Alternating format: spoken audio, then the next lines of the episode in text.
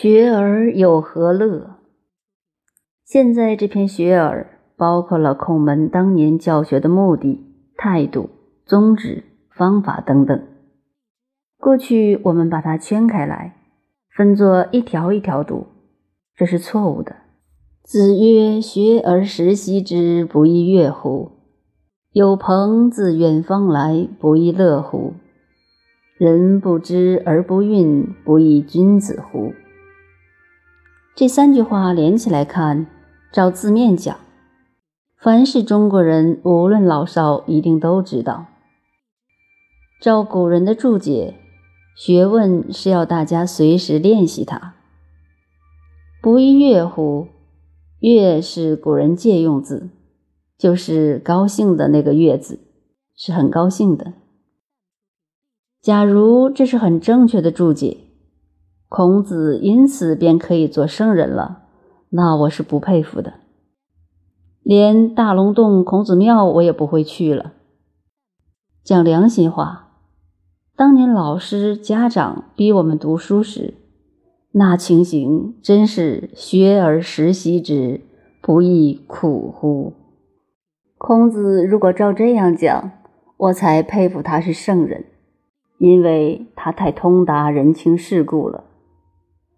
至于有朋自远方来，不亦乐乎？是似通非通的，什么道理呢？从一般人到公务员，凡靠薪水吃饭的，是富不过三天，穷不过一月。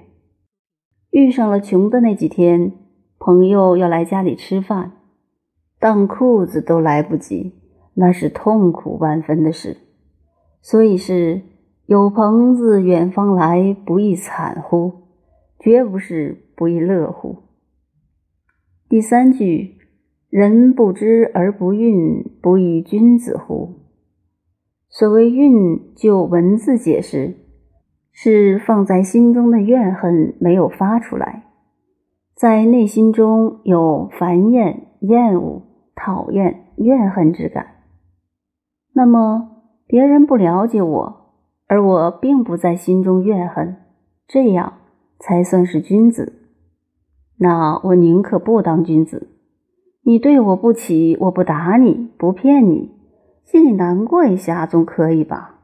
这也不可以，才是君子，实在是做不到。根据书上的字面，顺着注释来看，就是这样讲的。所以。几百年甚至千多年来，不但是现在的年轻人对四书反感，过去的读书人也对四书反感，因为它变成了宗教的教条、硬性的法律，非遵守不可。事实上不是这么一回事。等到真正了解了以后，就知道孔子真是圣人，一点也没错。学而时习之，重点在时间的时，见习的习。首先要注意，孔子的全部著述讲过了，孔子的全部思想了解了，就知道什么叫做学问。普通一般的说法，读书就是学问，错了。学问在儒家的思想上不是文学。这个解说在本篇里就有。学问不是文学，文章好是这个人的文学好，知识渊博是这个人的知识渊博。至于学问，哪怕不认识一个字，也可能有学问。做人好，做事对，绝对的好，绝对的对，这就是学问。